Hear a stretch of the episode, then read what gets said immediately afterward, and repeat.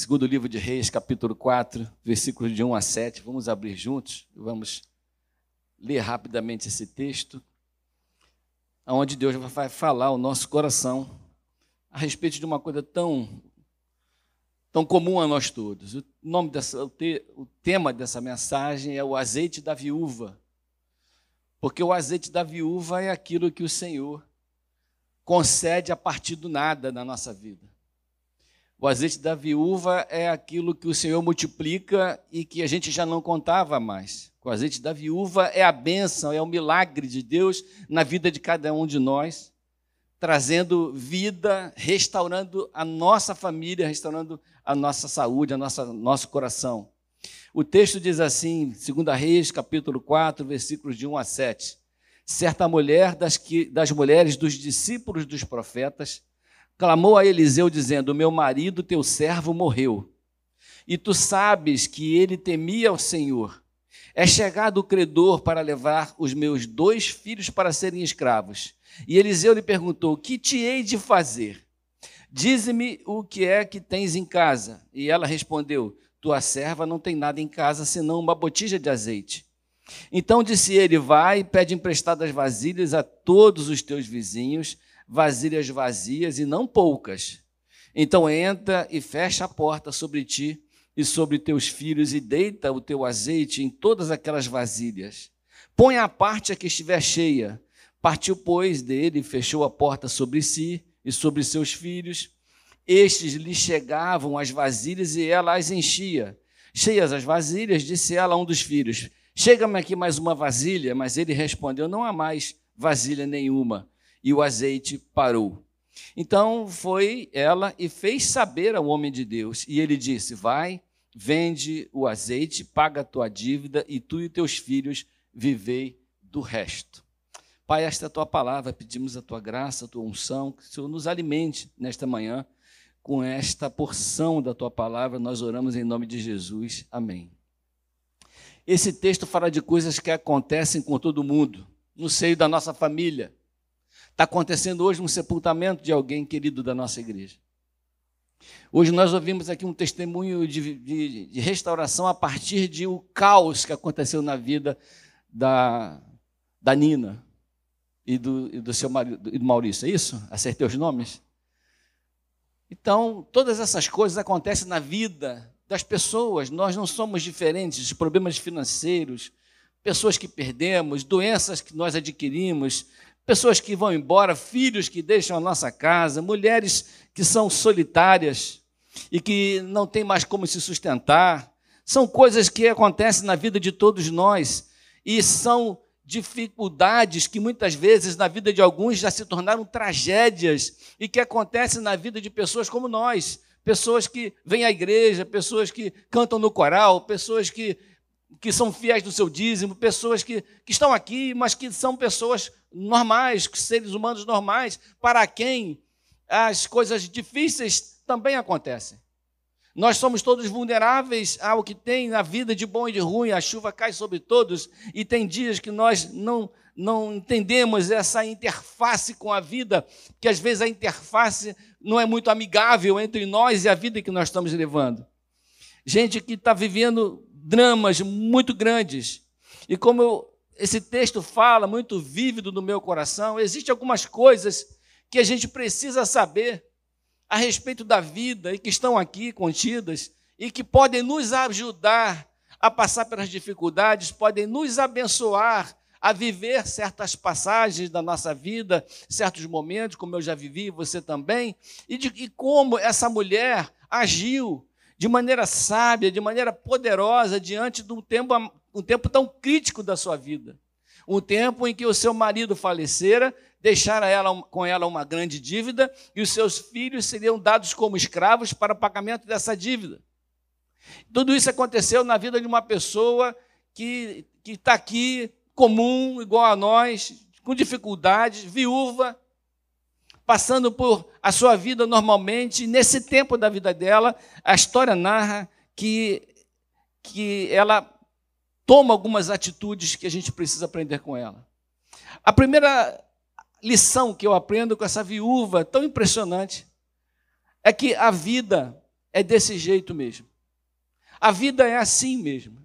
Que às vezes nós criamos uma visão tão romântica da vida de que nada de ruim pode nos acontecer, quando na verdade o que nós precisamos é de ter forças, é de termos condições espirituais, morais, físicas, emocionais para vivermos e passarmos pelas dificuldades. Deus não está distante e não deixa de ouvir o nosso clamor e a nossa oração.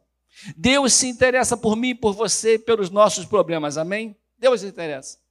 Tem tempo da nossa vida que a gente acha que Ele esqueceu de nós. E geralmente a primeira pergunta que a gente faz é: por que, que essas coisas aconteceram comigo?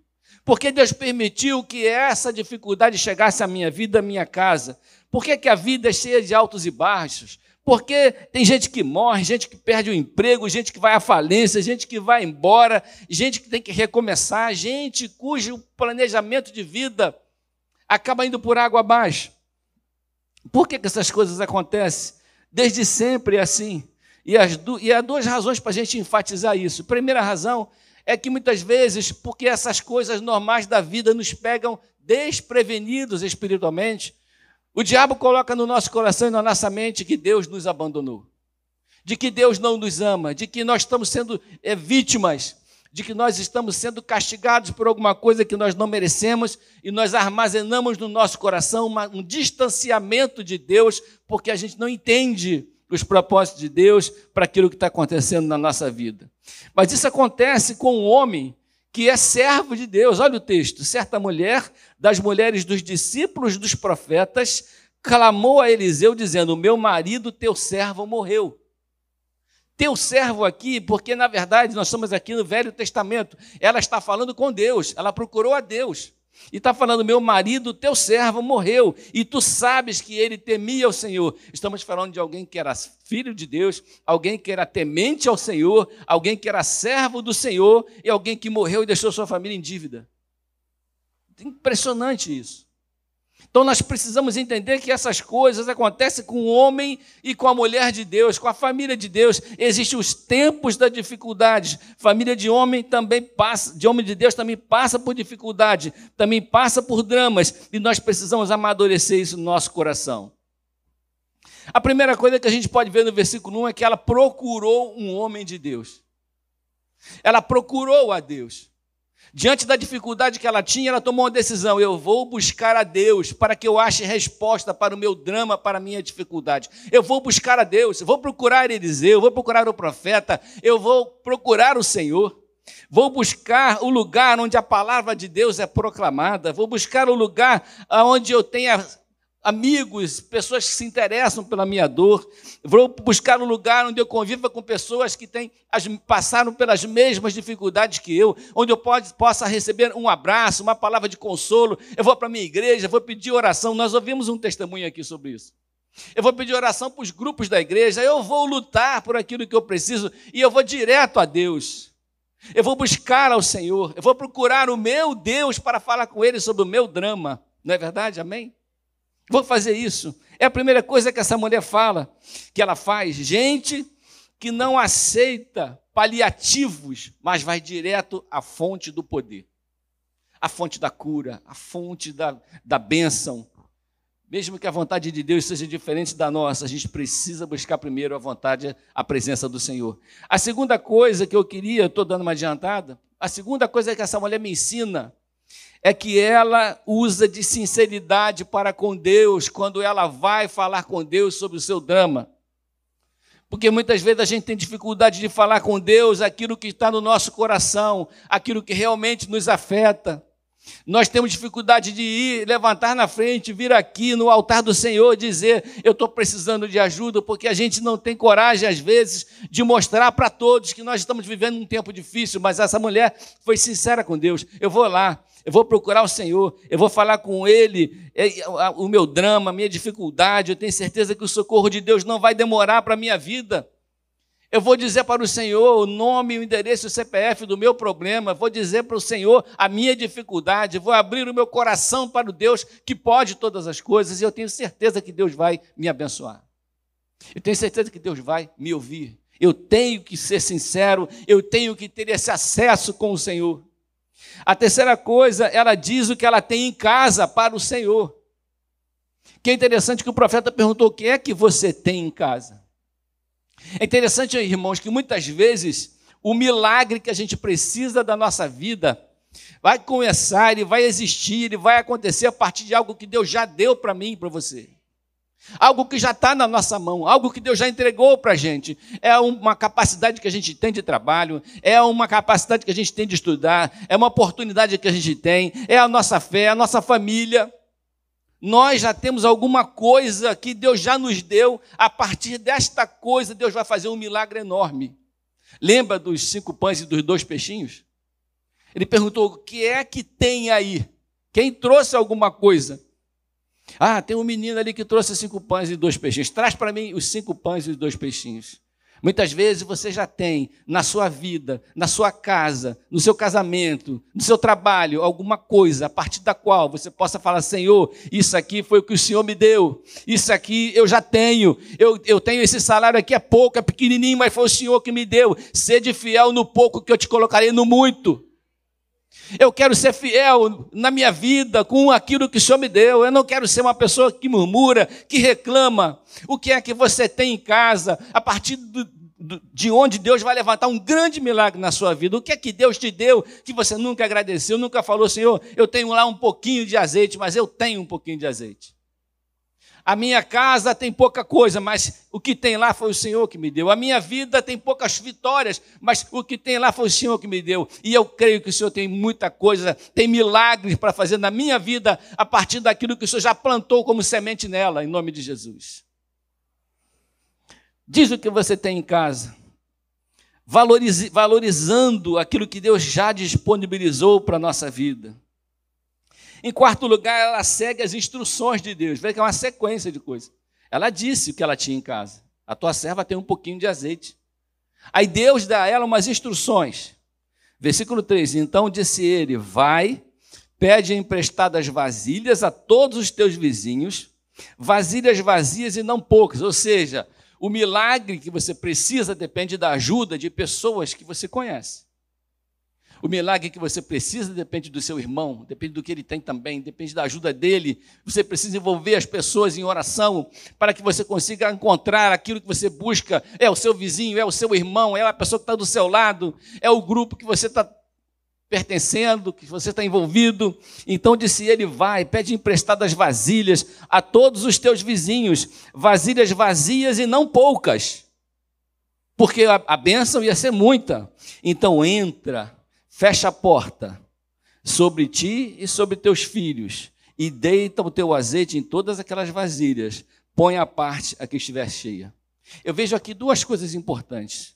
A primeira coisa, contar com as pessoas que nos amam, contar com as pessoas que nos cercam, compartilhar das nossas necessidades.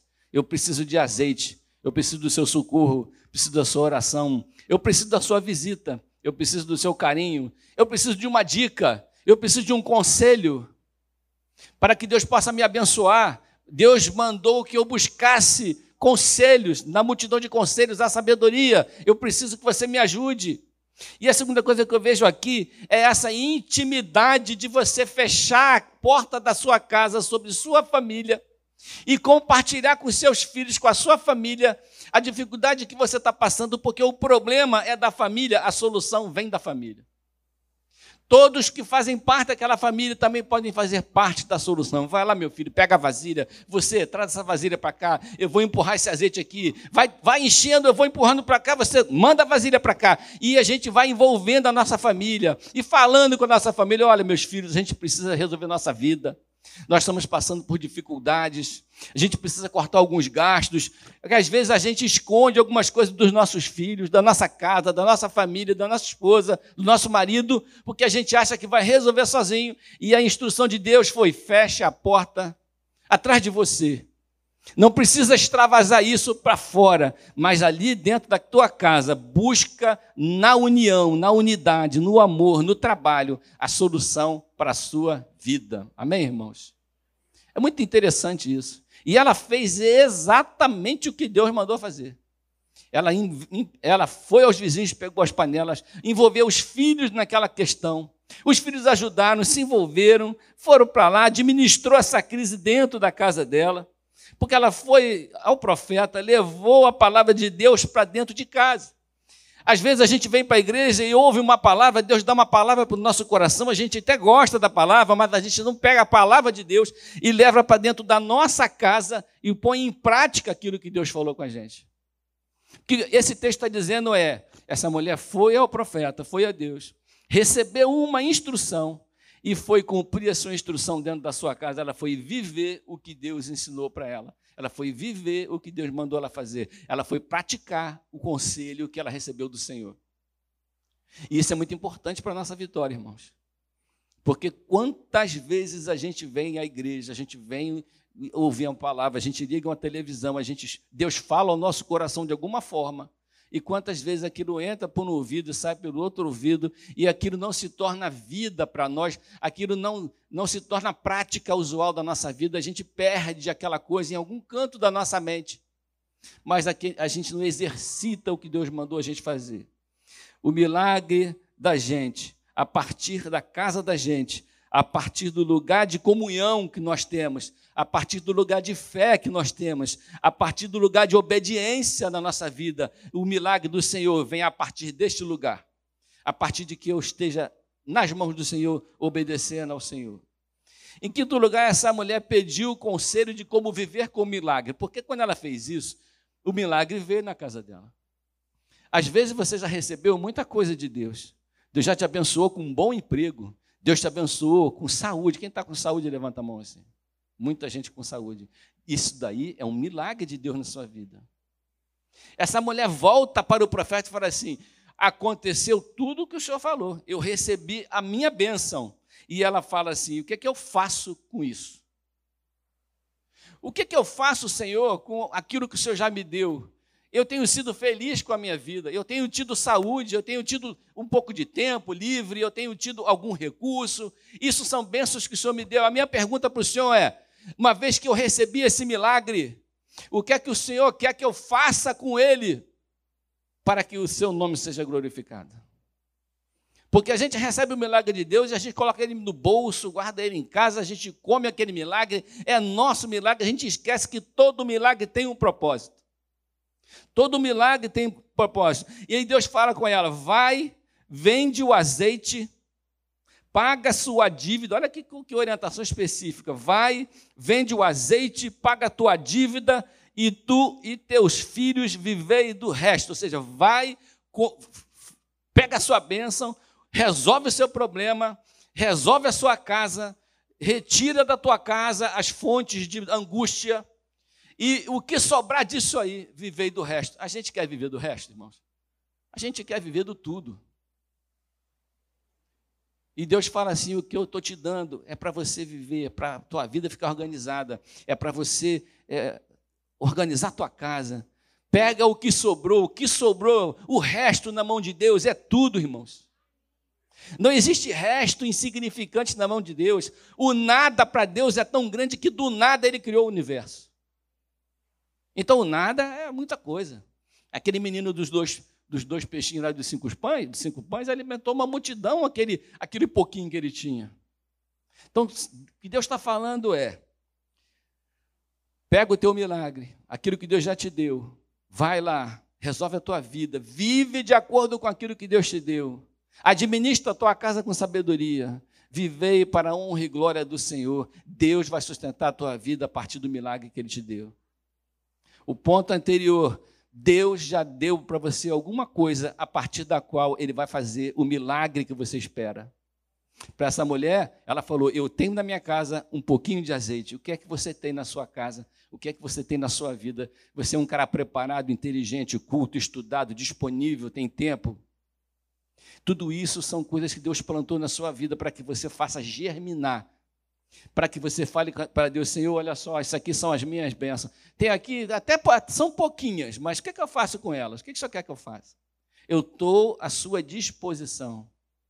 E Deus falou para essa viúva: vai lá, resolve tudo e pode viver do resto, porque o resto vai ser muito para você. o resto na minha mão, o resto nas mãos do Senhor, vai ser tudo para você. Você vai ser feliz. Melhor é o pouco com justiça do que a abundância de bens com injustiça. Provérbios 16, 8. Melhor é o pouco com temor do Senhor do que um grande tesouro onde há inquietação. Provérbios 15, 16. Seja qual for a situação, busque a Deus com sinceridade. Não foi isso que a gente viu aqui? Olha, meu marido morreu. Ele era teu servo, obediente a ti. Ele temia a ti. Aconteceu na minha casa o que eu não esperava. Meu marido que andava correto morreu e ele deixou uma dívida e os meus filhos vão ser dados como escravo. O que é que eu faço? Essa foi a oração dessa mulher. Resposta de Deus: O que é que você tem na sua casa? Resposta dela: Eu tenho um pouquinho de azeite. Orientação de Deus: Vai, faça multiplicar um pouquinho que você tem. Tenha fé de que você disponibilizando aquilo, de que você trabalhando aquilo, o Senhor vai multiplicar e fazer crescer. E depois, devolva ao Senhor o teu milagre como sendo alguma coisa que, você recebeu, irmãos, para que você use para a glória de Deus, porque não é à toa que nós somos abençoados. Deus não abençoa a gente à toa. Deus abençoa a nossa vida, porque Ele tem um propósito nela. Ele é bom, ele é misericordioso, ele é um pai bondoso que dá para a gente o que a gente precisa, mas ele espera de nós atitudes que a gente precisa tomar. Amém, irmãos? Queria que você ficasse de pé comigo, no horário certinho, um pouquinho mais.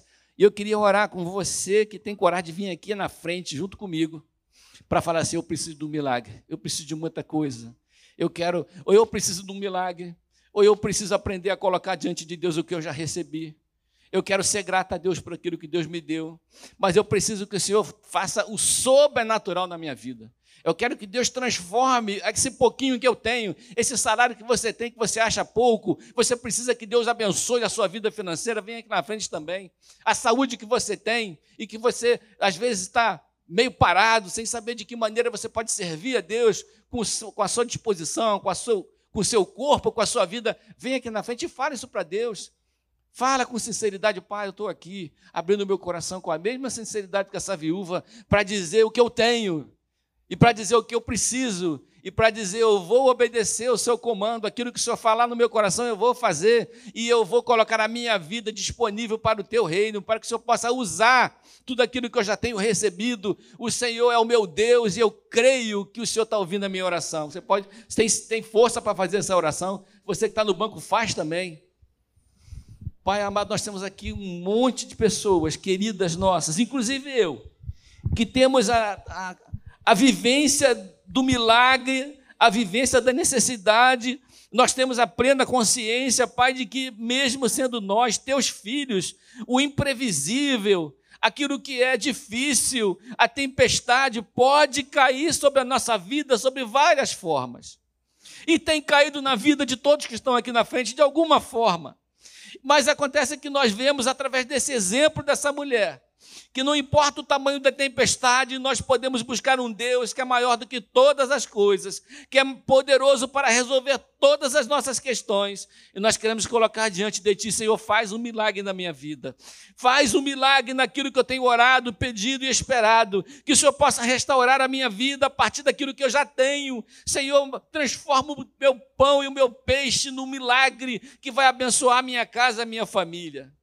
Pai, abençoa a minha vida a partir da minha saúde, a partir da minha inteligência, a partir da minha cultura, a partir do meu tempo, a partir da minha disposição. Pai, em nome de Jesus, levanta uma igreja ativa, trabalhadora, que quer colocar diante de Ti o tempo. É a nossa maior bênção, é o bem mais precioso que nós temos, é o tempo da nossa vida. E às vezes nós desperdiçamos com tantas coisas que não são interessantes para ti, Senhor. Nós queremos colocar diante de ti o nosso tempo, nós queremos estar na tua casa, queremos estar em comunhão com os nossos irmãos. Tira de nós, Senhor, toda preguiça, todo cansaço, todo medo, toda limitação pessoal e transforma as nossas vidas em vidas vitoriosas, como dessa mulher, que a partir do nada, a partir de uma quase escravidão, recebeu uma provisão para o resto da sua vida. Nós queremos que o Senhor traga provisão para o resto das nossas vidas, porque sabemos que durante o tempo que a gente existe, até o tempo da eternidade, o Senhor está ao nosso lado, cuidando, provendo e abençoando. E nós, Senhor, oramos. Abençoe cada um dos irmãos aqui. Abençoe nosso coração. Cura as nossas doenças e enfermidades, Pai. Cura, Senhor, o nosso coração, às vezes doente. A nossa mente que caminha por caminhos que a gente não gostaria que ela caminhasse. E às vezes os nossos pensamentos nos assustam. Pai, em nome de Jesus, transforma a nossa vida como transformou dessa mulher, que a partir do nada, a partir da tragédia, recebeu sobre a sua casa, não somente sobre si, mas sobre a sua casa, a bênção da vitória. Pai, em nome de Jesus, nós ministramos a tua cura e a tua bênção sobre a vida de cada família aqui representada, sobre a vida dos nossos irmãos queridos, sabendo, Pai, que os nossos testemunhos glorificarão o teu nome. E nós te agradecemos, Pai, porque o Senhor está disponível. Nós todos temos alguma coisa na nossa vida, a partir da qual o Senhor pode realizar um grande milagre. Nós queremos colocar à disposição. Use-nos, Pai, nós oramos em nome de Jesus. Amém.